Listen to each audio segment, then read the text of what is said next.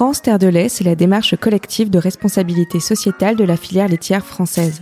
Je suis Déborah Femme et dans cette série en partenariat avec le CNIEL, je vais vous emmener à la rencontre des femmes et des hommes pour parler de tous les défis collectifs d'une filière qui répond aux enjeux d'aujourd'hui. Bonne écoute Bonjour et bienvenue dans le parc naturel régional du Vercors, berceau de la vache Villarde et du fromage AOP bleu de Vercors Sassenage. On est à, attention, 1060 mètres d'altitude. Alors qu'est-ce qu'on sait sur cet endroit sublime et verdoyant? Eh bien le parc naturel régional du Vercors s'étend sur un vaste massif entre l'Isère et la Drôme, dont la philosophie pourrait se résumer à cette citation une source inépuisable de savoir-faire transmise de génération en génération pour faire perdurer les richesses et les traditions d'un territoire naturel et préservé. Fort de son patrimoine agricole d'exception et historique, le territoire présente chaque année sa vache Villard de Lan, ou Villarde. Celle-ci est indispensable à la fabrication du bleu de verre Sassenage, dont je me goinfre depuis tout à l'heure, fromage emblématique du territoire, l'une des plus petites AOP en lait de vache.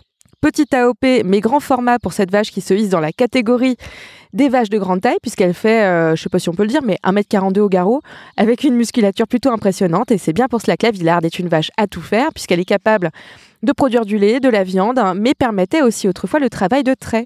Sa survie a cependant été menacée et c'est grâce à un plan de relance que la race a été sauvegardée. D'ailleurs, en 1998, la France gagnait deux fois. La première en mettant 3-0 au Brésil et la seconde avec l'obtention de l'AOP Bleu de Vercors Sassenage, le fameux fromage au lait de vache à pâte persillée, dont la Villarde est l'emblème. On est aujourd'hui, euh, on est chez toi, Pauline. Euh, donc je te présente, Pauline Guyot. Tu es salariée dans la ferme familiale de Lan en, Vercors. Est-ce qu'on dit Lens ou qu'on dit Lan en Vercors? Lens en Vercors. Lens en Vercors, d'accord, entendu. Donc Pauline, toi, euh, tu nous accueilles chez toi, nous sommes dehors. on a senti une petite goutte, mais ça devrait le faire. Accompagné de deux belles miches de pain et puis ben, le bleu de Vercors, qui est quand même la, la star aujourd'hui.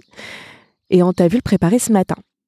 Oui, c'est ça. Le bleu du Vercors, c'est le fromage euh, à l'honneur du Vercors. C'est vraiment le fromage qui représente le Vercors au lait de vache. Et du coup, on en transforme euh, directement à la ferme avec le lait de nos vaches. C'est génial. Tu vas nous raconter tout ça euh, tout à l'heure. Et à côté de toi, Daniel Vignon, président Daniel Vignon. Oui. Alors, excusez-moi, je ne m'y connais pas très bien. En acronyme, président de l'ODG. Oh là là, c'est compliqué, oui, ça, c'est l'organisme de gestion. On démarre dans le compliqué, c'est pas grave. oui, donc en fait, euh, avant tout, je suis agriculteur aussi, euh, mhm. producteur de, de, lait et de fromage, mhm. et président donc de la de l'AOP Bleu du Vercors Sassenage. D'accord. En fait, en France, toutes les AOP euh, ont une structure qu'on appelle une ODG, donc l'organisme de gestion, mhm. qui va gérer en fait le syndicat. Et bah, voilà, donc il faut un président, et puis il faut gérer cette petite AOP Bleu du Vercors Sassenage. Combien de mandat là, du coup? Ah, oula, je crois que j'arrive à 22 plus. ans. Oh, il faut pas le dire, il faut pas le dire, c'est pas élégant. Allez, ça, démarre mal cette interview. à côté de toi, Daniel, il y a Céline, Jana, responsable du service agriculture et forêt du parc naturel régional du Vercors. Bonjour Céline, enchantée. Bonjour eh ben, on est très content de te recevoir parce que on sent que du coup la, la thématique va être plutôt variétale. On est là pour parler de, du lien entre euh, les paysages et euh, l'élevage laitier. Donc euh, je pense qu'on est en plein dans le mille. Et puis en plus, toi, tu t'y connais bien dans les, sur les deux terrains, je crois. Paysage et lait? Ouais. Ouais, on peut dire ça. J'ai un historique un peu dans le milieu du lait. Et puis là, ça fait deux ans que je suis arrivée dans le massif du Vercors pour travailler au parc, justement. Et euh, bah, c'était vraiment une volonté de pouvoir être euh, sur un territoire et de bosser au plus près des acteurs euh, qui font ce territoire. Donc là, dans le Vercors, c'est tombé dans le mille. On est avec des gens passionnés. Ah, génial. Et tu fais, c'est quoi finalement Ça consiste en quoi ton métier? Ouh, ça fait rêver un peu. Bon, on sent que tu as la truffe à l'air. c'est pas mal. mon métier, bah déjà commencer par ce que c'est un, le bosser dans un parc. Ouais, carrément. Ouais, donc un parc naturel régional, en gros, c'est un, un, grand territoire euh, et c'est un projet porté par un ensemble de communes. Là, dans le massif du Vercors, il y a 83 communes qui sont ensemble, euh, étalées sur l'ensemble du massif. Et le but, c'est en fait de faire reconnaître qu'on est sur un territoire avec un patrimoine très particulier. On parle beaucoup des paysages qui sont remarquables et il y a aussi un patrimoine environnemental et culturel qui doit être préservé. Mais la démarche sur un parc et le travail avec les communes, c'est pas d'être uniquement dans la préservation protection, c'est d'arriver à mettre en place euh, des projets sur le territoire qui permettent le développement économique tout en respectant et valorisant les patrimoines bah, naturels, environnementaux et culturels. Et du coup, moi, tout le travail au service agriculture et forêt, c'est justement de pouvoir travailler avec bah, les agriculteurs du territoire dans des projets qui vont permettre de mettre en valeur le territoire, de protéger sa biodiversité et ses paysages, mais en trouvant des systèmes qui permettent bah, de maintenir euh, les agriculteurs, d'avoir de la valorisation économique et voilà, trouver ces démarches vertueuses à mettre en place. Et est-ce que tu, venais de la région ou alors euh, tu as choisi? Euh, j'ai choisi. Le parc m'a choisi. Le parc t'a choisi. non, je venais pas du tout de la région. Je, j'ai un peu plus du sud-est, moi. Mhm. Et euh, c'est vraiment euh, pour le. Enfin, c'est le poste qui m'a fait rêver et qui m'a amené à poser mes valises ici. Et ça a été un coup de cœur. C'est vraiment magnifique, le Vercors. Incroyable. pas de regret, du coup. Non, pas de regret. Génial. Et puis un peu, de, un peu d'appétence pour, pour le bleu du Vercors. Beaucoup d'appétence, oui. Oui, oui, bah comme tout le monde, hein, c'était pas un fromage que je connaissais forcément parce qu'il est pas très connu, il se trouve difficilement en dehors de, de la région Rhône-Alpes, quoi. Et euh, ouais, ouais, c'est c'est un fromage merveilleux parce que tu peux le manger euh, à tout moment de la journée, tu peux faire tout ce que tu veux avec, le prendre en plateau, euh, cuisiner à foison, donc on en a toujours un kilo dans le frigo et c'est ah, parfait. Quelle vie. Et vous, du coup, votre lien avec le Vercors, Pauline, Daniel, vous êtes de la région tous les deux? Oui. Oui. Et toi, Pauline? Oui, moi, euh, c'est la ferme de mon père. Je suis née sur le Vercors. Et euh, toi, tu nous disais tout à l'heure que tu euh, bah, as un peu bougé quand même. Hein. Tu es, allé, allé visiter d'autres. tu as changé de crèmerie, est-ce qu'on peut le dire? Est-ce que je me permets cette blague? Tu es un peu allé dans le Doubs, tu me disais? Ouais, c'est ça. Pendant mes, pendant mes études, j'ai pas mal bougé. Je suis allée voir plein d'autres choses, plein d'agricultures différentes. Mais naturellement, je suis revenue au Vercors, à la ferme ici, aux vaches laitières, au bleu du Vercors à chaque fois, je suis revenue. À chaque fois, je suis partie essayer. À chaque fois, je suis revenue. Euh, T'as essayé quoi du coup? Euh, Que ça soit l'élevage de chèvres, de brebis, l'élevage dans la plaine, la culture de céréales. Euh, enfin, je suis allée dans différentes régions. Mais non, non, je suis revenue à chaque fois. Ok. T'as rapporté plein de savoir-faire d'autres régions, j'imagine, du coup, pour. Ah bah j'ai essayé chez chacun de prendre ce que je trouvais le mieux, des nouveautés, des idées. Et puis, euh, et puis après, pour pouvoir faire des changements ici. Ça t'a permis d'enrichir euh, ce que tu fais au quotidien ici? Ouais, ouais, de, de voir un, différentes techniques d'élevage, de fromagerie. En fait, chacun a son idée est bien adaptée à chez lui. Mhm. Et de pouvoir aller voir ailleurs, euh, faire autre chose, ça permet de prendre les idées, de réfléchir différemment à ce qu'on fait chez nous. Génial. Et toi, de ton côté, Daniel, comment tu travailles? Moi, bah, moi déjà, il faut le dire, hein, je suis en fin de carrière. Hein. L'heure de la retraite va pas tarder à approcher. Euh, d'ailleurs, je vais lancer un grand appel. Euh, je cherche du monde pour ah. remplacer, pour reprendre euh, l'exploitation. moi, l'exploitation, bah, c'est pareil, je suis une reconversion. Je suis reparti, enfin, je suis, enfant d'agriculteur sur Saint-Martin-en-Vercors. Et puis, moi, j'étais parti bosser dans le plein air. Mhm. Et puis, voilà, j'ai changé sur les coups des peut-être la crise de la quarantaine. Ah ouais. Et je me suis donc installé comme agriculteur à ce moment-là. Bah, il y avait en fait la mise en place de l'AOP et on cherchait euh, à ce moment-là des, fait chercher à ce moment-là des producteurs fermiers. Mmh. Il y avait plus de production fermière sur le territoire et donc c'était l'idée de relancer cette euh, production euh, qui était en perte de vitesse. Et donc voilà, c'est comme ça que bah, j'ai construit une fromagerie et que j'ai, je suis reparti dans l'agriculture. Et puis qu'on s'est lancé, qu'on a recréé une ferme avec à l'époque un associé. Et puis voilà, on a, on est parti avec une dizaine de vaches et puis on est monté jusqu'à 25, jusqu'à 35. Mmh. Puis voilà. Une petite taille. Hein. Tu, disais tout à l'heure, Pauline, on discutait rapidement, c'est que généralement c'est 45 vaches pour un élevage. Oui, sur le Vercors, c'est souvent deux, des fermes avec deux associés. Ils sont entre 45 et 50 vaches laitières. Ou plutôt 45. Donc tu démarres, toi, Daniel, avec une petite taille. Avec une toute petite taille. Mm. Mais par contre, comme on fait de la transformation à la ferme, en fait, on, va garder la valeur ajoutée sur, le, sur la ferme. Mm-hmm et sur le territoire aussi en même temps. Mhm. Et donc ça permet, nous, avec 35 vaches, d'avoir quatre revenus sur la ferme. Donc ça permet de garder, enfin voilà, c'est ce que discutait Céline et disait en parlant d'économie du territoire. Voilà, nous, le, maître mot, euh, si on avait, c'est euh, garder notre matière première sur le territoire mm. et la transformer sur le territoire, parce que c'est comme ça qu'on garde la valeur ajoutée. Et outre le bleu du Vercors, qu'est-ce que tu, qu'est-ce que tu fabriques? Ah ben moi, donc du coup, en fait, voilà, l'idée c'est aussi de vendre en direct, donc on est multi-produits. On va faire du yaourt, on va faire du fromage blanc, on va faire euh, du Saint-Marcelin parce qu'on est sur l'IGP Saint-Marcelin aussi. Et puis on fait tous un fromage de garde, un fromage qui garde un peu longtemps, une pâte cuite, un petit peu gruyère quoi. En fait, Ah, génial. Vous, vous avez le fromage, tu me disais tout à l'heure, ça m'a amusé parce que le fromage s'appelle la surprise. oui, c'est ça, c'est parce que euh, le but c'est d'avoir plein de fromages quand les clients viennent mhm. et du coup, euh, on a inventé tous euh, nos propres fromages. C'est génial. Et du coup, nous, on a la surprise et, d'autres fromages. Et à ce titre, du coup, est-ce qu'on peut dire que le Vercors est un, est un paysage de lait? Oui, oui, traditionnellement, c'est un paysage de lait. En fait, on est sur un paysage qui est quand même comme aujourd'hui un petit peu humide. Mhm. Donc on a même de la belle herbe et euh, de la belle herbe pour nourrir les vaches. Et euh, c'est traditionnellement, il se produisait beaucoup de lait sur le territoire du Vercors. Mm. Et je me dis que c'est aussi un endroit qui est plutôt touristique. J'imagine que vous recevez la, visite de, pas mal de monde euh, en haute saison, non? Qui viennent faire des emplettes. Oui, c'est ça. Alors, il y a les vacances scolaires où il y a vraiment beaucoup de monde, parce que ici, l'été, il y a, on peut faire beaucoup de randonnées, de cyclisme, mais l'hiver, il y a aussi le ski. Et puis après, on est très proche de Grenoble, on est à une demi-heure de Grenoble. Euh, un peu plus loin, il y a Lyon, et ça fait beaucoup de personnes qui viennent aussi pour les week-ends. Donc euh, on a du monde même les week-ends où il fait beau. Ça s'arrête jamais. Et puis tout, tout à l'heure, euh, d'ailleurs, Céline le faisait remarquer, on fait plein de choses avec euh, le bleu du Vercors.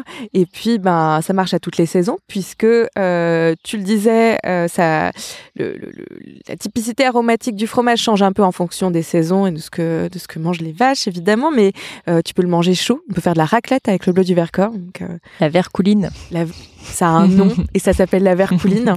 ok. Et eh ben, je suis déjà conquise. On se trouve ici à euh, la ferme de, de la Grand Mèche. Et euh, ce qui est amusant, c'est qu'il y a une fromagerie avec une petite boutique. Donc, il y a plein de produits du, du, bah, du coin. Donc, euh, j'imagine que autour de moi, les, les, touristes en raffolent. Où il y a des confitures. Il y a aussi de la viande. Vous, faites, vous produisez aussi de la viande maintenant, j'ai vu. puis des saucissons, etc. Ouais, il y a des salaisons, du fromage. et il y a de l'événementiel il y a une soirée début juin. Peut-être que ce podcast sera déjà sorti, mais euh, vous animez aussi euh, bah, un petit peu euh, les, week-ends, etc. dans le coin. Très sympa. Oui, c'est ça. Le but, c'est de faire venir du monde sur la ferme, de montrer ce qu'on fait, notre métier. On est ouvert à la traite aux visites.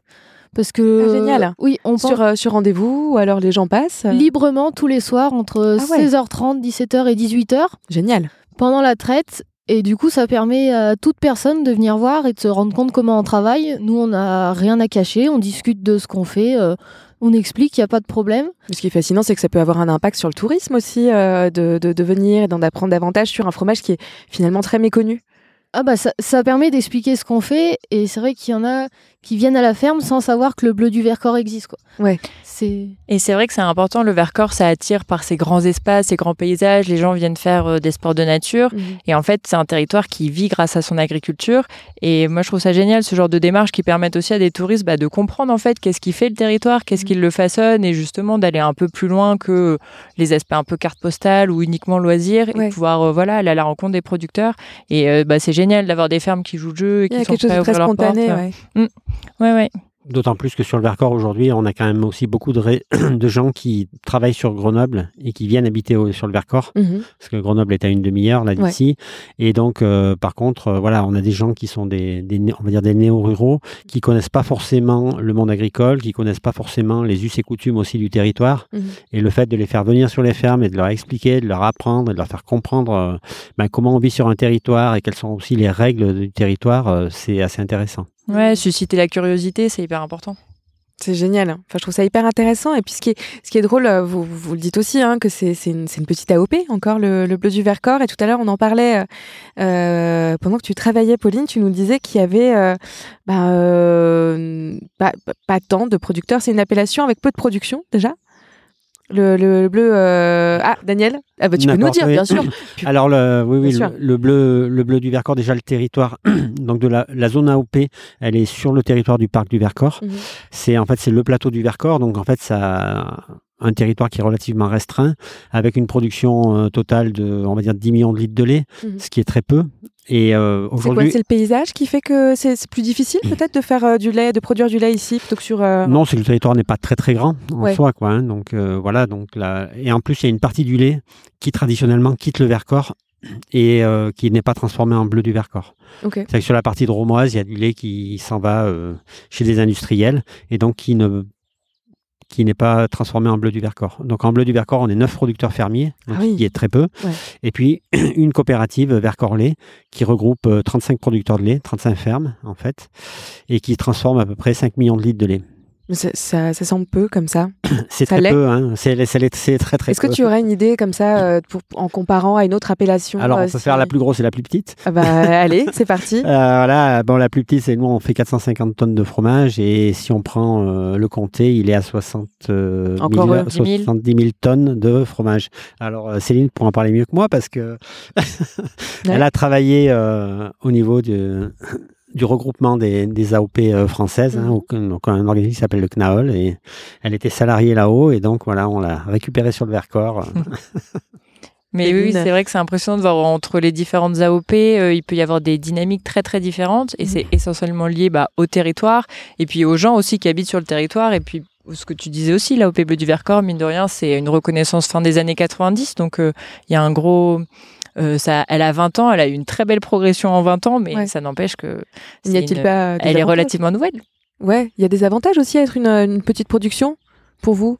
Ben, en fait, euh, l'avantage qu'on a, en fait, c'est vrai qu'on est beaucoup épaulé par le parc du Vercors. C'est Ouais. vrai qu'on se retrouve tous les trois là euh, autour de la table. Ouais, c'est pas- amusant comme dialogue, c'est- hein. C'est pas par hasard parce que c'est parce qu'en fait, il y a un lien très fort entre euh, l'agriculture et le parc du Vercors. D'accord. Et euh, donc, on est soutenu par le parc. Si on était une grosse AOP, on serait pas soutenu euh, comme ça par. En fait, et le fait d'être inclus à l'intérieur du territoire du, du parc du Vercors, Ça se, ça se transmet comme ça? C'est quoi finalement euh, vo- Votre Bon. relation se, se tisse à quels endroits? Bon, en fait, on est devenu quand même l'emblème du territoire. Enfin, le bleu du Vercors est devenu l'emblème du territoire. Et à ce titre-là, ben voilà, nous, euh, quand le parc a besoin de nous pour euh, des, des animations, des manifestations, on répond présent. Et puis en même temps, ben le parc euh, nous héberge. En fait, voilà, et c'est un un Ouais. concours gagnant-gagnant. Oui, oui, il y a une relation vraiment partenariale très forte. Bah, je pense qu'elle est historique, hein, c'est-à-dire qu'au lancement de l'AOP, euh, bah, le parc était aussi présent pour accompagner la dynamique et le regroupement des éleveurs qui ont voulu euh, obtenir cette reconnaissance euh, européenne. Et puis aujourd'hui, euh, le modèle de l'appellation du bleu du Vercors, ça répond en tout point aux valeurs agricoles en fait que veut défendre et porter le parc, et puis à comment est-ce qu'il envisage aussi l'agriculture sur le territoire. Daniel de- le disait, l'AOP, elle est euh, vraiment sur la zone de plateau du territoire, en altitude. C'est une zone, euh, enfin, si vous regardez autour de vous, c'est euh, essentiellement. Enfin, on est sur des hauts plateaux de prairies entourés par de la forêt. Le massif du Vercors, c'est beaucoup de forêt aussi. Et du coup, il y a un enjeu très fort à garder ces espaces ouverts, à maintenir la prairie. Et ça, ça passe par les animaux, par le pâturage, par le travail des éleveurs qui font la fauche aussi. Et l'AOP du bleu du Vercors, bah, ils pourront parler du cahier des charges. On est vraiment sur une AOP euh, strictement herbagère qui joue vraiment la carte de, euh, de l'autonomie fourragère sur le territoire, de valoriser ses prairies. Et donc pour nous, au, parc du Vercors, c'est vraiment un lien gagnant-gagnant de pouvoir soutenir cette AOP, travailler avec les éleveurs de l'AOP, parce que justement, en plus de la valeur économique qu'ils amènent sur le territoire, du côté identitaire et culturel, bah, il y a aussi tout ce, euh, euh, toute cette valorisation des paysages et tout ce lien à la biodiversité qu'ils font. Et donc c'est vraiment un, un levier de développement pour le territoire qui est précieux. Alors l'ancien, il pourrait dire que les relations, elles datent de plus vieux que ça, Ouais. de la création du parc dans les années 70, parce que euh, bon, le parc euh, du Vercors a été créé dans les années 70. Et donc, euh, dès le début, il y a eu une association qui s'appelait l'Association des, des producteurs fermiers euh, du parc du Vercors, la PAP, et en fait, qui était une association des agriculteurs qui a toujours travaillé en partenariat avec le parc. Donc les relations, elles datent de, voilà, de, de 70 ans, on va dire maintenant, 60 ans, 70 ans, où il y a déjà un lien très fort qui a été créé à ce moment-là. Et euh, voilà, on a toujours en tant qu'agriculteur été écouté par le parc et c'est euh, voilà, ça a permis le dynamisme de, de l'agriculture sur le territoire. Je ne sais pas si les auditeurs auditrices se rendent compte, mais est-ce que ce genre de, de entre euh, les agriculteurs et euh, les, les- les parcs régionaux euh, sont, sont une chose commune? Non. Non non, on peut dire non parce qu'après sur les autres parcs, les autres parcs nous envient beaucoup. Ouais, Ah ouais? Ouais, ouais, je crois que oui. Ouais, il y a On est- vraiment des liens étroits. Une relation vertueuse, j'ai l'impression, parce que tu parles de leur, euh, de leur intérêt et de leur travail pour le, le maintien d'un d'un paysage, quoi. Ouais, ouais, d'un- d'un d'un paysage et puis de tout ce qui va derrière aussi, hein, jusqu'aux produits. Tu l'as mentionné, tu vas dans les boutiques des fermes ici, euh, il y a une belle diversité de produits. Alors Ouais. oui, c'est un territoire de lait, mais euh, il y a aussi toute une diversité d'agriculture et euh, d'autres types de production. Et c'est vachement important aussi de garder cette diversité. Je pense que ça, sert beaucoup le territoire. Et alors pourquoi, pourquoi ce lien si particulier? Je pense que le, enfin, l'ancienneté du parc joue aussi, le fait qu'on ait voilà 50 ans de présence sur un territoire. Il y a eu toujours cette volonté de vraiment travailler main dans la main avec le secteur agricole, conscient que l'agriculture faisait le territoire. Et puis après, par rapport à l'AOP, c'est vrai qu'il n'y en a pas beaucoup des AOP qui ont l'entièreté de leur zone au sein d'un parc naturel régional. Donc vraiment cette relation identitaire entre le bleu du Vercors et le parc du Vercors, c'est quelque chose de très fort et qui n'est pas entre guillemets donné à, à toutes les AOP quoi. Donc ça peut aussi expliquer ce, euh, cette proximité. Et puis euh, effectivement, en fait, on va, on peut s'écarter un petit peu du bleu en disant que effectivement le territoire du Vercors, on a le plateau qui est laitier, et par contre on a tous les contreforts, que ce soit dans le sud où on a du, de la vigne, euh, l'ouest où on a beaucoup de noix, euh, où on a aussi euh, donc beaucoup de petits fruits, et donc on a une variété de production qui qui nous permet en fait de faire un repas de l'entrée au dessert qu'avec des produits du, du Vercors. Et ça c'est assez intéressant. Ouais. On, voit quelqu'un quitter la boutique là, euh, les mains, les mains pleines, vraiment euh, au, centre de l'activité de cette petite boutique qui donne faim d'ailleurs. Et euh, c'est quoi les autres savoir-faire et traditions de ce territoire? Du coup, tu parlais des petits fruits. Tu peux peut-être nous en dire un mot aussi, Céline Qu'est-ce qui se fait un petit peu dans la région? Ouais, bah Daniel a commencé à en parler. Si on reste vraiment sur l'entrée agriculture, en gros le Vercors, donc on est un massif des Préalpes qui va au sud jusqu'à Die et puis au nord, on est aux frontières de Grenoble. Et donc la particularité du massif, et euh, mes collègues de la biodiversité vous en direz plus que moi, on est en fait à un carrefour climatique. C'est-à-dire qu'il y a vraiment euh, tout un gradient méditerranéen au sud. Et puis là, ici, on est vraiment dans une ambiance alpine et montagnarde. Et ce qui fait qu'il y a une, une biodiversité euh, énorme en termes de paysages, mais aussi de faune, de flore. Enfin, c'est vraiment un hotspot de biodiversité. Et ça se retrouve aussi derrière dans le type de culture, parce que comme le disait Daniel, bah, quand on est au sud, dans la partie de Romoise, on va avoir des vignes, il y a plusieurs AOP, il y a la clairette de Die, bien sûr, sur le territoire. Euh, on a des filières aussi autour des plantes à parfum. On peut trouver des magnifiques champs de lavande dans le sud ah du Vercors. Ouais, ouais, il y a vraiment cette influence un peu provençale dans le sud du massif. Euh, C'est un climat très et, et, puis une géographie très variétale du coup. Ouais, tout à fait, ouais. Ouais, ouais, ouais c'est vraiment très diversifié. On, est vraiment sous trois influences climatiques. On a un climat méditerranéen au sud, euh, climat euh, plutôt euh, océanique là, avec quand on a des vents d'ouest qui nous ramènent pas mal de pluie, et puis un climat continental. Continental, ouais. Quand on dit continental, voilà, c'est le mot que je cherchais. Quand on a bah, l'hiver, le vent du nord qui souffle avec la neige, et donc ça peut être très changeant sur le sur le verre au niveau du, climat. Et du coup, c'est vrai que ça amène voilà, une diversité de paysages et une diversité aussi de production qui fait la, richesse du territoire. Mhm. Euh, une diversité de faciès aussi. En fait, on parle, nous, de, un peu de sous-pays dans le Vercors. Là, vous êtes sur les quatre montagnes, mais euh, il y a différents sous-pays qui sont marqués justement par ces différentes, euh, ces différentes productions. Et bah, ça fait aussi la richesse de notre, de notre territoire. Hein. pour, pour, nous qui y vivons, comme pour les touristes qui viennent s'y promener. quoi. Et toi, euh, Céline, comment tu décrirais la, région à quelqu'un qui ne, qui ne la connaîtrait pas, ces paysages, ce qu'on voit, ce qu'on peut, euh, mm. bah, apprécier Moi, j'habite pas très loin d'ici, donc euh, sur les quatre montagnes. bah, c'est vraiment parler de ces hauts plateaux qui sont assez caractéristiques. Mhm. ce que j'adore, c'est les, les crêtes et les falaises qui nous entourent. On est sur de la roche calcaire, hein, c'est un massif calcaire, le Vercors. Et donc, c'est vraiment tous ces paysages de crêtes qui, qui bornent les grandes prairies. Ce qui est particulier, c'est qu'un des surnoms du Vercors, c'est euh, euh, la forteresse. Euh, je crois mhm. qu'il disait ça pendant la Seconde Guerre mondiale, quand il y avait tous les mouvements de résistance. On parle justement de ce massif qui se présente un peu comme une forteresse. Et en même temps, quand on est dedans, ce que j'adore, c'est l'ouverture des paysages. On est en fait en, moyenne montagne et voilà, c'est pas des vallées toutes profondes, toutes masquées. Il y a vraiment une, grande ouverture et du coup voilà, c'est vraiment ces, prairies ouvertes bordées par ces, ces falaises magnifiques. voilà. Est-ce qu'il y a une notion euh, d'alpage euh, ici, euh, dans le Vercors, comme on peut en avoir en Savoie Alors non, nous, ça va être la différence. On est vraiment, comme disait Céline, sur de la moyenne montagne. Donc ça veut dire que les vaches, nous, elles vont rester toujours autour de la ferme. Mhm. Le peu d'alpage qu'on a, c'est sur, euh, sur les hauteurs et ça sera euh, simplement pour les génisses, hein, pour euh, les vaches qui n'ont encore pas fait de veau et qui sont, qui sont là-haut pour l'été. Mhm. Et sinon, effectivement, on a autour de nos fermes, les, les, vaches vont rester autour des fermes. Mhm. Le, le, système agricole est conçu comme ça, autour de la ferme et pas, pas avec une, une estive Ça, c'est la réponse du laitier, mais, euh, euh, mais à l'échelle du parc du Vercors, il y a quand même plusieurs alpages, mais c'est vrai qu'ils ne sont pas tellement utilisés par les producteurs laitiers locaux. Enfin, si tu l'as dit pour les génisses, par contre, il y a une tradition de transhumance de troupeaux au vin. Et donc, par exemple, sur le parc du Vercors, il y a la réserve naturelle des hauts plateaux du Vercors. C'est quand ça? Eh ben, en ce moment là, c'est ça va être le démarrage euh, début, enfin début juin. Et en fait, c'est des euh, troupeaux euh, qui viennent plutôt du sud de la France et qui viennent passer l'été sur les hauts plateaux du Vercors pour avoir accès bah, à l'herbe. Et donc voilà, il y a aussi cette tradition-là, transhumance, mais pour les ce qu'on appelle les petits ruminants. Peut-être une question, question de l'AOP. Tiens, c'est comment le cahier des charges de l'AOP laitière hein Cette question est pour toi, Pauline.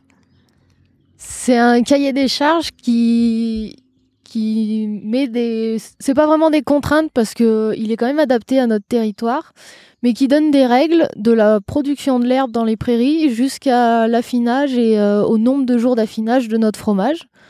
Donc c'est un cahier des charges euh, qui historiquement a été fait comme ça parce que c'est ce qui se faisait sur le plateau du Vercors. Donc c'est l'alimentation des vaches à base d'herbe, principalement de l'herbe, du pâturage.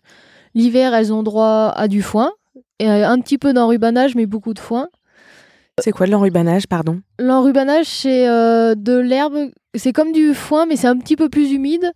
Et c'est, ça fait comme une boîte de conserve euh, pour le stocker. Et du coup, c'est un fourrage qui est un peu plus riche. Ok. Et après. ça, elles aiment bien. Ça, elles adorent, mais du coup, on est limité en quantité parce que ça joue aussi sur la qualité du lait. L'objectif, c'est d'avoir un lait qui est assez riche pour la transformation fromagère et qui soit assez typique. Euh, de chaque ferme a un lait qui est bien typique parce que c'est des vaches qui mangent des, sur des prairies permanentes. Le Vercors, on a une flore qui est très riche et du coup, ça donne un lait qui est bien particulier. Mhm. Et donc après, euh, nous, en tant que producteurs fermiers, on est obligé de faire du fromage du bleu au lait cru et avec la traite du soir et du matin qui est mélangée. Mhm. Donc ça, c'est que historiquement, ça se faisait aussi comme ça. C'est intéressant ce que tu dis. Est-ce que tu peux nous raconter un peu à quoi ressemble ton, ton quotidien euh, bah, de productrice, quoi? Là, Donc du coup, tu, tu, nous disais ce matin, quand on est arrivé, tu as une énorme cuve qui fait 550 euh, litres, je crois. Et quand on, quand on est arrivé, tu étais en train de... Euh, je vais pas utiliser les termes, techniques, donc euh, ça va pas vous plaire. Euh, tu étais en train de remuer le contenu. de brasser. tu étais en train de brasser, donc oui, effectivement. Euh, et tu me disais, c'était euh, le lait de la veille qui avait eu le temps de refroidir et celui du matin qui venait, qui venait d'être fait quelques heures auparavant. Et ensuite, tu l'avais un peu découpé avec une sorte de grille. Donc, les, tu avais des, des, petits cubes. D'une taille d'une noisette, on dit. Les grains, ils sont de la taille d'une noisette. C'est l'objectif. Absolument. Euh, donc là, ça, c'est, les premières étapes, n'est-ce pas? C'est, bah, ça commence par euh, traire les vaches, du coup. Pour avoir les premières étapes pour moi qui suis arrivée à 8h30 alors qu'elle est là depuis 5h du mat. Donc vas-y, c'est mieux si c'est toi qui racontes. non, ça commence déjà par des vaches qui mangent de la bonne herbe dans les champs, mhm. qu'on rentre pour, euh, pour la traite. Donc la traite du soir est refroidie. On, le matin, on retrait les vaches, on mélange à la traite du matin. Et tout ça, on l'envoie dans notre fromagerie donc le fromager a déjà commencé pendant ce temps. Pendant qu'il y en a un qui traite, il y en a un qui fait le fromage. Et donc euh, on met des ferments. Le lait, il travaille. Enfin, les petites bactéries présentes dans le lait naturellement travaillent. Après, on met de la présure et là, ça devient un gros gel.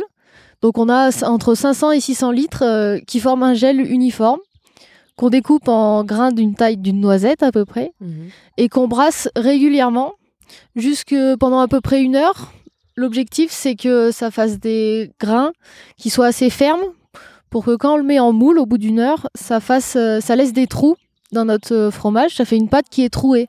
Pas comme le comté qui peut être euh, complètement uniforme. Mhm. Donc au bout de six jours, on fait un premier piquage. C'est qu'avec une aiguille, on transperce notre fromage.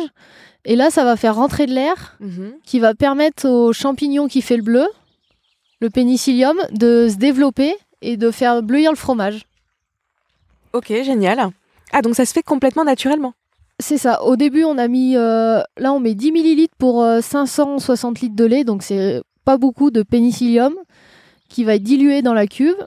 Et euh, le fait de le piquer au bout de 6 jours et 12 jours, il va, l'air va rentrer et lui, il va pouvoir bleuir. Et ce qui est hyper intéressant aussi, c'est que contrairement à beaucoup, beaucoup de fromages bleus, je crois, sincèrement, que le bleu du Vercors peut convaincre les gens qui sont pas hyper fanatiques des fromages à pâte persillée Qu'est-ce que t'en penses? C'est un bleu qui est un petit peu typique, qui est crémeux mais qui reste doux et qui peut convenir à tout le monde.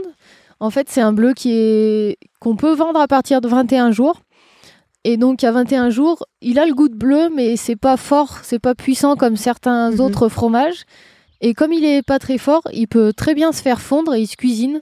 Donc on a dit en vercouline, mais aussi dans plein de, plein de plats, il se cuisine très bien. Mhm. C'est impressionnant le nombre de personnes qui aiment pas le bleu et qui, en goûtant le bleu du Vercors, euh, bah voilà, Et c'est bluffant. hein. À la dégustation, il se passe un truc, c'est qu'il y a presque un côté fleuri, je trouve, mais c'est peut-être euh, dû à la saison aussi. euh, on Alors, arrive dans le moment voilà. verdo- verdoyant. euh, Là, c'est du bleu qu'on a fait avec des. le- les vaches étaient jour et nuit dehors. Elles ont mangé, euh, bah, du coup, plein de fleurs, euh, une flore qui est très riche.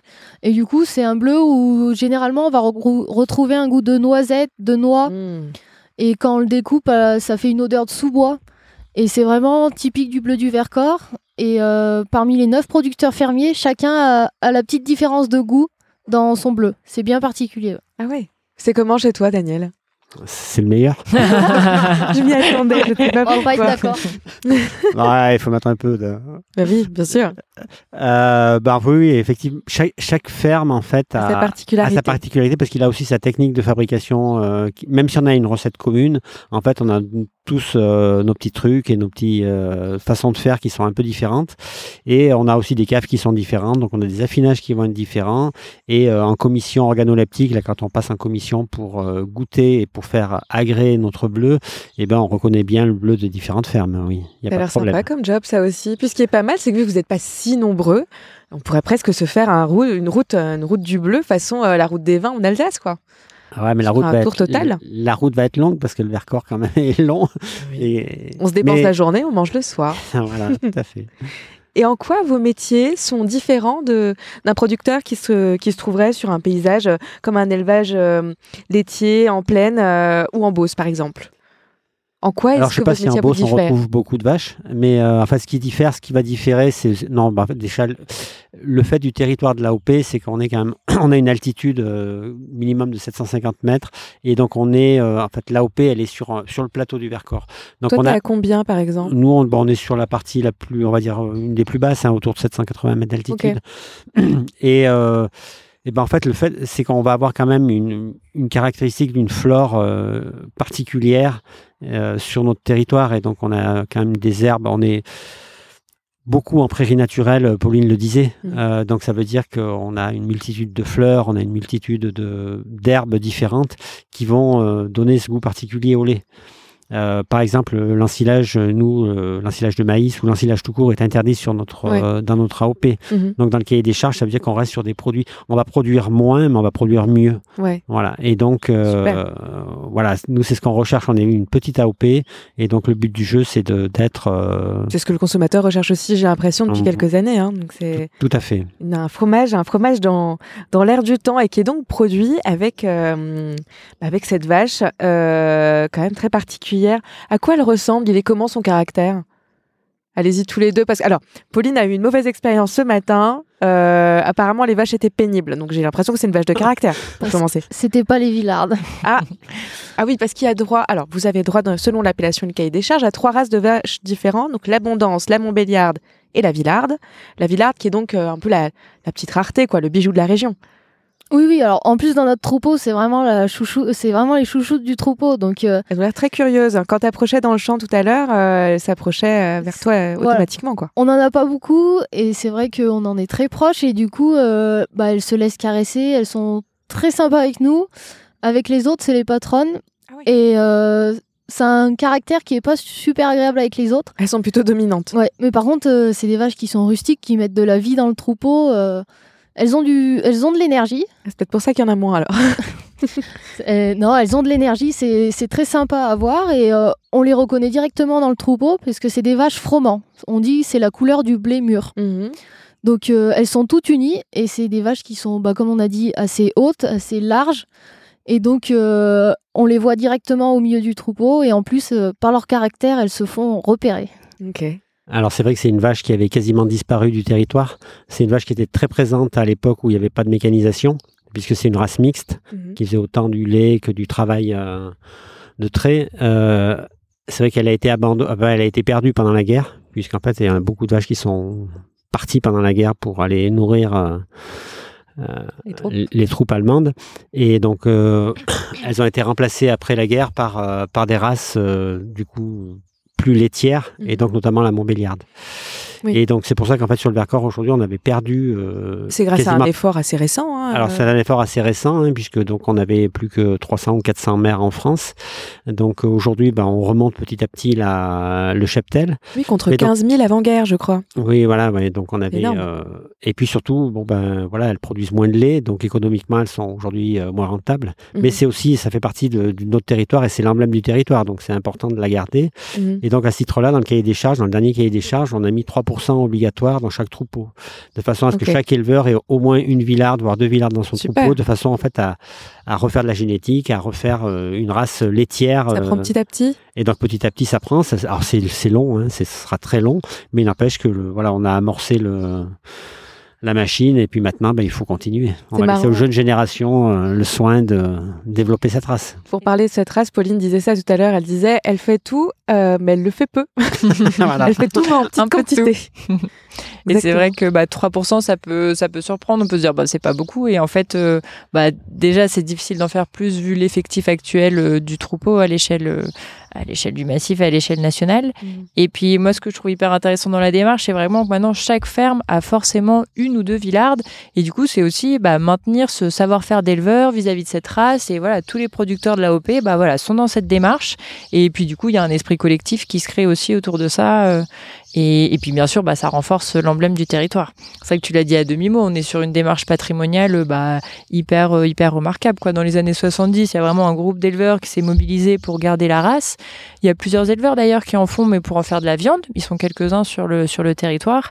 Mais c'est vrai que l'AOP Bleu du Vercors, avec le cahier des charges, a vraiment permis de bah, d'asseoir la sauvegarde, on va dire, et là d'être dans une dynamique de progression qui est hyper, euh, hyper chouette. Mhm. Et puis c'est un beau projet pour le territoire. Enfin, ça mobilise aussi vachement les jeunes, euh, que ce soit euh, les tout petits au travers des graines d'éleveurs. Là, il y a une association qui vient d'être reprise par, on va dire, les jeunes d'une vingtaine d'années, euh, les jeunes agriculteurs du territoire, justement autour de la Villarde, parce qu'ils ont envie de pouvoir l'amener bah, dans des concours, dans des commises, de la montrer, de la, de la valoriser. Donc voilà, c'est c'est vraiment un beau projet pour les agriculteurs du territoire et puis euh, pour son patrimoine aussi. quoi. C'est vrai que ça, ça, ça fait le, le, bah, le symbole, ouais, le Le charme du Vercors. Ouais, le charme du Vercors, c'est un peu notre mascotte, quoi. Ouais, carrément. Mais un élevage euh, fait à 100% de, de cette vache-là, c'est c'est quelque chose qui serait pas envisageable, essentiellement pour des enjeux de productivité, euh, de rentabilité?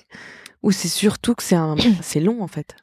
On a un producteur qui, euh, qui a quasiment que des villardes En, en lait, tu parles? En lait. Ouais. Oui, oui. Et puis qui fait, euh, mais qui a une petite production, Oui. mais qui, euh, pour lui, c'est un, c'est aussi un, un mode de vie. Hein. Il a pas besoin de gros, il a pas besoin de gros moyens, donc il fait une petite production. Mhm. Et il a ses villardes et il fournit d'ailleurs pas mal de génisses à tous les autres producteurs. Et il transforme, enfin, il fabrique, il fait lui-même son fromage qui va en direct. Et du coup, ce qu'expliquait aussi Daniel, il arrive à garder, enfin, ils arrivent à garder la, la valeur ajoutée de la, de la production. Et puis, euh, puis c'est une passion aussi, quoi. Je pense que pour eux, ce serait, euh, enfin, Mhm. voilà, il y aurait pas question de faire, euh, faire autrement. Et donc c'est possible, Ouais. mais mais voilà, ça correspond à des systèmes de, de production qui nécessitent une bonne bonne valorisation à la vente et puis mais oui, c'est possible. C'est marrant, j'ai l'impression qu'il y a une sorte d'épiphénomène ici où les gens vendent beaucoup en direct, euh, où d'habitude on a l'im- on a l'impression que euh, y a plein d'autres réseaux, euh, notamment avec les restaurateurs, etc. Ici, les restaurateurs se déplacent chez celui qui produit, euh, ainsi que euh, bah, les, les clients, euh, tout simplement. Et puis bon, tu nous disais tout à l'heure, Pauline, que ton père faisait les marchés parce qu'il aimait bien, et puis toi aussi, t'aimes bien y aller de temps en temps. Donc c'est un peu le, le, le- les, les seuls moyens pour se procurer vos fromages. C'est c'est étonnant quand même pour, pour un produit comme celui-là. Alors nous, en plus, c'est un peu particulier parce que euh, on n'a jamais fait de livraison. Là, on en fait une sur la commune d'à côté. Mhm. Euh, le marché, euh, c'est un moment pour rencontrer les personnes qui arrivent sur le territoire, parce que c'est le samedi matin, donc les touristes qui vont être là sur le territoire. Mhm. Mais c'est aussi un moment où on est 400 producteurs. On se voit pas forcément Ouais. à la semaine. Et là, c'est un moment où on peut discuter, on peut se voir. Et puis, on voit des personnes de la commune, euh, du village, qui pareil ne, fait, ne peuvent pas se déplacer ou n'ont pas le temps de se déplacer la semaine au magasin à la ferme. Et donc c'est une clientèle qui est en plus très régulière. Donc c'est vraiment un bon moment le marché. Et après, on fait beaucoup de ventes à la ferme, mais ça, ça s'est développé petit à petit. Mhm. Mais après, il y, en a qui font des livraisons jusqu'à Grenoble, mais c'est un fromage qu'on retrouve que très localement. Mhm. Ah, c'est génial. Un vrai, un vrai but pour venir découvrir la région, je crois. D'ailleurs, depuis tout à l'heure, j'arrête pas de dire euh, bleu du Vercors, bleu du Vercors, mais on dit donc bleu du Vercors, ça se nage. Ah oui, oui, on va se faire taper sur les doigts là. Ouais, alors attendez, alors tout est de ma faute. Je la prends, euh, c'est pour moi. Euh, pourquoi D'ailleurs, c'est quoi ça se nage? Qu'est-ce que c'est? Alors, en fait, au départ, ça s'appelle bleu de Sassenage, ah. puisque en fait, les montagnes du Vercors Nord, là où on, est, c'était les montagnes de Sassenage. C'était les montagnes qui appartenaient au seigneur de Sassenage donc qui est juste en bas dans la vallée, à côté de Grenoble. Et donc il y a le château de Sassenage avec son seigneur qui avait une montagne et qui avait des paysans. Et euh, voilà, donc ça s'appelait les montagnes de Sassenage, donc c'était le bleu de Sassenage, mais qui a toujours été fabriqué sur le Vercors. Mhm. Donc quand l'AOP s'est mise en place, en fait, ben, on a voulu euh, l'appeler par son vrai nom, qui est Vercors. Bon, malheureusement, en bas dans la vallée, ils ont dit hop, hop, hop, nous on est là et il faut garder Sassenage. Donc ça s'appelle Bleu du Vercors Sassenage euh, dans l'AOP. Donc c'est une, voilà, une dénomination un peu longue. de la diplomatie partout. voilà, tout à fait. Pas se fâcher avec les voisins. D'ailleurs, euh, les enjeux du territoire, euh, niveau biodiversité, etc., on s'est dit qu'on en, en, dirait un mot peut-être avec, avec Céline. Hein. Des, des, gros enjeux à ce niveau-là aussi j'ai l'impression. Et puis un, cercle vertueux créé avec les, agriculteurs, comme on le disait. Comment est-ce qu'on défend le territoire? Bah sur, les, sur les enjeux, ce que je disais un petit peu tout à l'heure, on est vraiment sur un massif où il y a de base une biodiversité euh, énorme, c'est-à-dire en termes très riche. ouais, euh, sur la flore, sur la faune. Euh, il y a vraiment cette diversité climatique qui amène cette richesse qui est à préserver. Mm. Et pour préserver cette biodiversité, c'est aussi préserver les modes de vie et les modes de faire qui permettent de maintenir cette biodiversité. Donc par exemple dans le travail avec euh, bah, les producteurs, les agriculteurs, les éleveurs, c'est vraiment tout ce qui va être, bah, on parle d'ouverture enfin de maintenir les paysages ouverts, l'ouverture des milieux. C'est faut se rendre compte que de base. Oui, on parlait des haies aussi, je crois tout à l'heure. Ouais, de, de, base le Vercors, on est sur un massif forestier, 70% de la surface c'est de la forêt, et euh, faut dire que s'il n'y avait pas d'activité humaine, en fait, l'ensemble du massif serait couvert par de la forêt. Et donc, pour garder cette... Euh, euh Intéressant, ça, de savoir que euh, parfois on a une utilité dans... ouais, mais globalement, toute l'Europe, hein, ce serait que de la forêt si voilà, il n'y avait pas l'activité humaine. Et bah, la forêt, c'est formidable, hein, bien sûr, mais c'est vrai que d'avoir des prairies et des paysages ouverts, ce qu'on appelle une mosaïque de paysages, c'est ce qui amène aussi une mosaïque de milieux, d'habitats pour les espèces, que ce soit pour les insectes, pollinisateurs notamment, que ce soit pour les oiseaux, que ce soit pour les mammifères, etc. Et donc, il faut vraiment arriver à garder cette mosaïque de paysages ouverts. Et du coup, le travail, on dit le travail de la dent de l'animal, le fait qu'il y ait du pâturage, le fait qu'il y ait aussi voilà des prairies qui soient qui soient fauchées, euh, c'est déjà d'une part euh, un travail énorme qui est fait sur le territoire pour l'ouverture de ces milieux et donc pour avoir des habitats pour toutes les espèces qui vivent sur le territoire du du Vercors ou qui migrent en passant par le par le Vercors. Donc ça, c'est vraiment un premier niveau, le côté ouverture des paysages. Et après, c'est aussi... Euh, euh, bah, là, comme le disait Daniel, on a, enfin sur le plateau du Vercors, c'est vraiment que de l'herbe.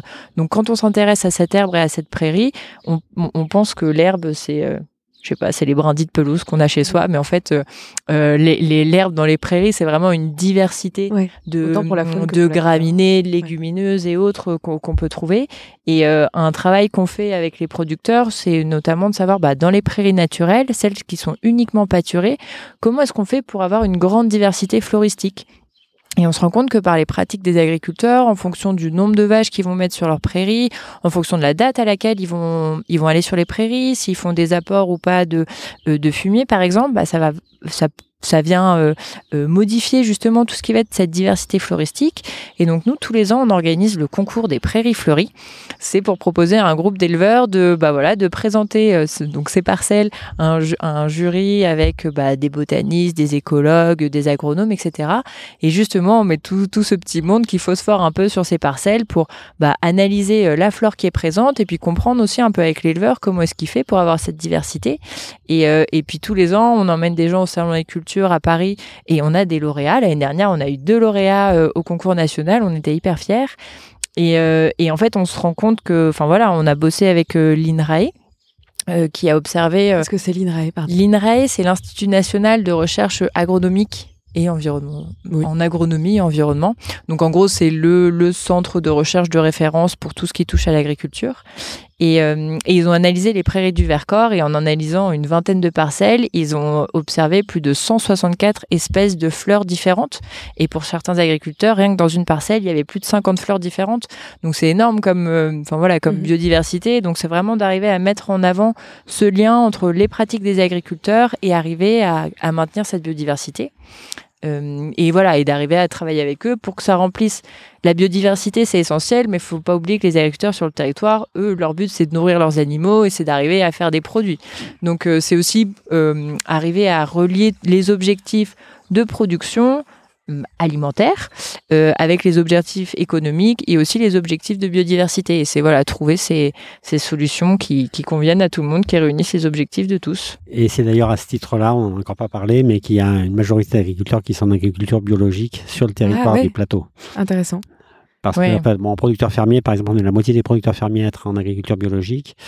Et oui, effectivement, on a une volonté de préserver ce territoire et de maintenir ce territoire euh, en bon état pour les générations futures. Donc, euh, on va essayer de transmettre euh, du mieux qu'on peut notre territoire. Ouais, à l'échelle du massif, c'est plus d'un tiers des exploitations qui sont en bio. Donc c'est énorme comme, comme proportion et comme stade. Et même ceux qui sont pas en bio, enfin vous, je crois pas que vous êtes euh, labellisé en bio.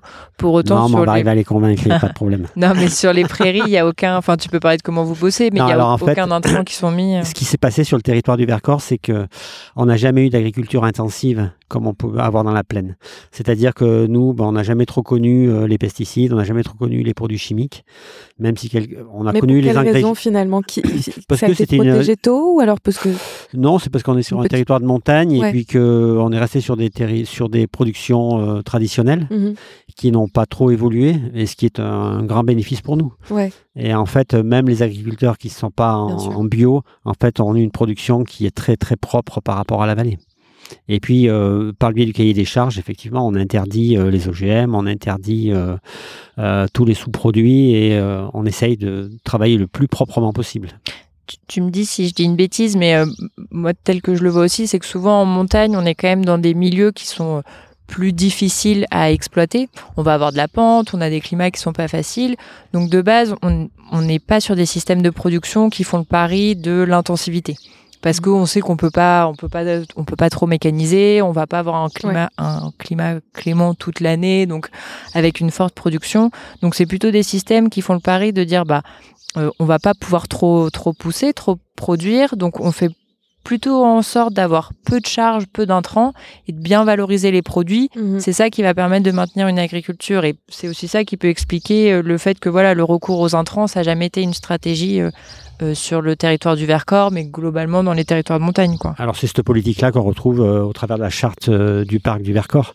Hein. donc le, parc a une charte qui refait signer tous les 10 ans aux communes qui sont... 15 ans. 15 ans, tous les 15, ans. le temps long. Le temps long. Voilà.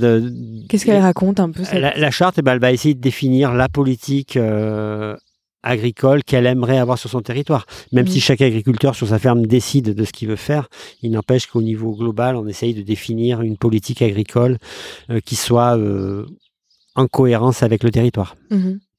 Ouais, la charte, c'est vraiment le projet de territoire euh, qui est construit pour 15 ans. Donc, on construit avec les acteurs et après, les communes, les départements, la région signent la charte et ça donne un peu l'ambition, la vision à 15 ans de qu'est-ce qu'on veut mettre en place. Exactement. Tout le monde, si euh, on, on, se fait des promesses et puis on s'y tient, quoi. Voilà. Presque. Non, mais en tout cas, c'est la politique. C'est l'idée de partager une vision commune. Et on met quand même pas mal de temps. Hein. Ça met à peu près 5 ans d'élaborer une charte, donc c'est un sacré boulot. Mais après, c'est voilà d'avoir tout le monde autour de la table, c'est-à-dire on est d'accord que à horizon, nous là, l'horizon c'est 2038. Voilà vers quoi on veut tendre. Voilà ce qu'on veut faire sur le territoire. Et c'est notre document de référence, quoi. C'est vraiment notre boussole. En tout cas, nous, quand on bosse au parc, c'est ça qui détermine nos programmes d'action annuels, etc. C'est notre boussole. Mmh. Après, un parc, euh, un parc naturel régional n'a pas de pouvoir euh, réglementaire. Donc euh, on est là pour euh, faire avec les gens, pour convaincre, pour euh, animer d'aller dans le sens justement qu'on a établi dans la charte, mais en aucun cas on peut imposer à un agriculteur de travailler de telle manière ou interdire le recours à tel type de produit.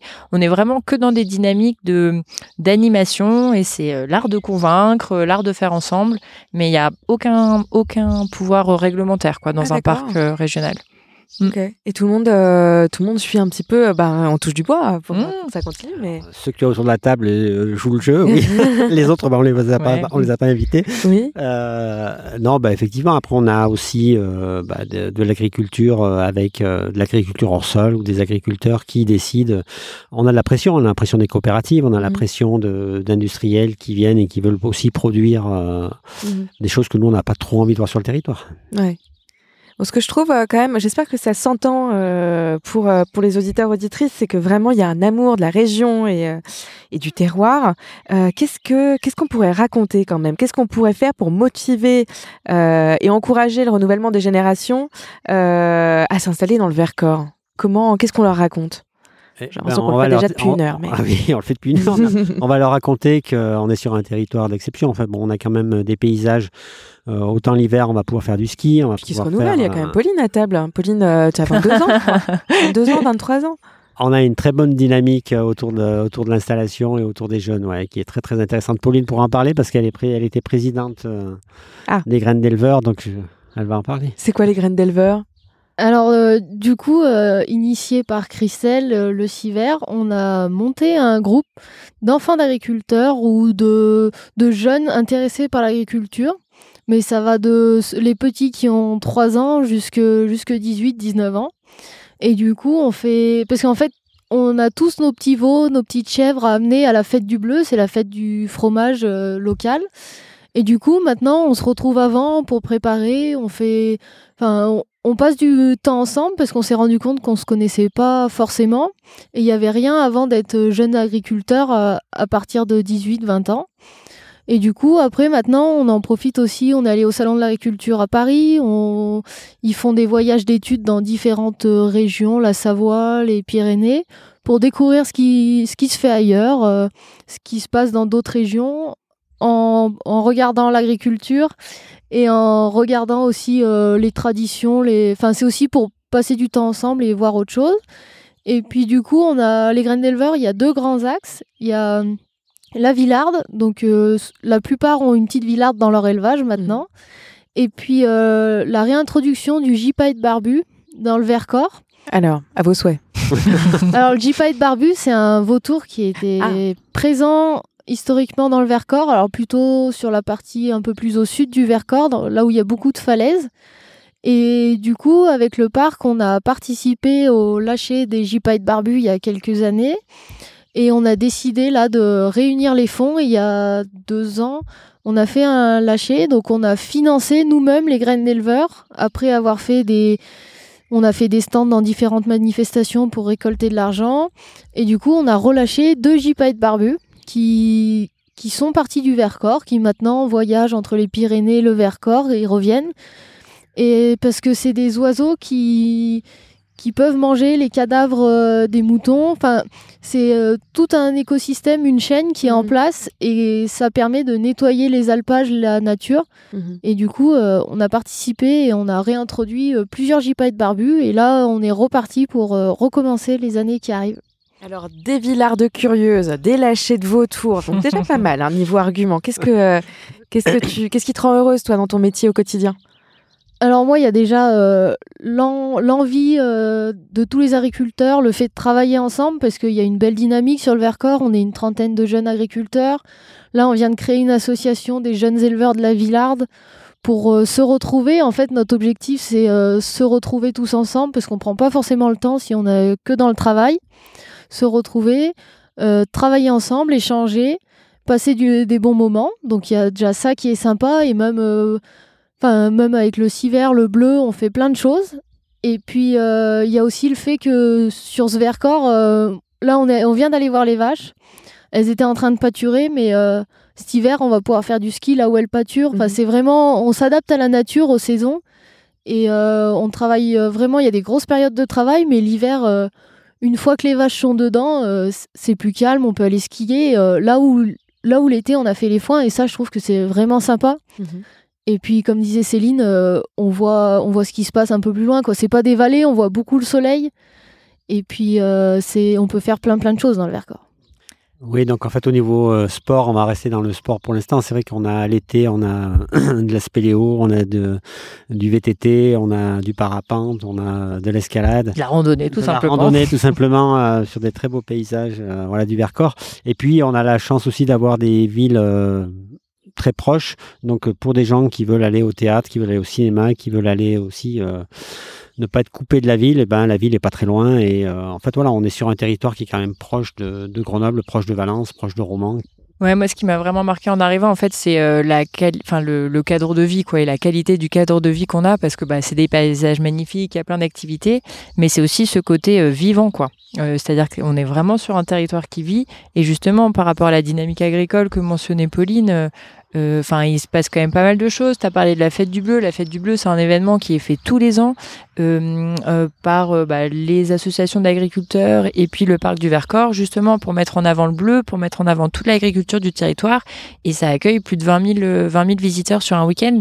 Ça vous semble peut-être normal, mais le Vercors, c'est 50 000 habitants. Donc d'avoir sur un week-end un village qui peut accueillir 20 000 personnes, c'est un, un, truc de ouf, quoi. c'est vraiment la fête. Et voilà, il y a vraiment enfin plein d'initiatives de la part des acteurs qui sont hyper euh, hyper motivantes. Et puis bah ouais on aime bien bien faire la fête se retrouver. Il y a vraiment voilà ce côté très très très vivant. Et puis bon on mange bien. Ouais, j'ai l'impression. En tout cas vous êtes convaincant. Est-ce qu'on vous a convaincu de rester sur le territoire bah, Franchement, c'est pas mal. Enfin, ça, serait sympa de faire un sondage à la fin, euh, à la fin de ce podcast, mais, euh, mais oui, vous êtes très convaincants tous les trois. D'ailleurs, je pense qu'on peut rester sur ce mot de la fin. Et puis, attendez, il est quelle heure? Il est peut-être l'heure d'aller manger un morceau de fromage là. Je crois, ouais. Avec plaisir. Merci beaucoup à tous les trois et à bientôt. Merci. Merci à toi. Euh, Merci. Au revoir. Pour découvrir d'autres témoignages d'acteurs laitiers engagés, rendez-vous sur france et dans les prochains épisodes du podcast.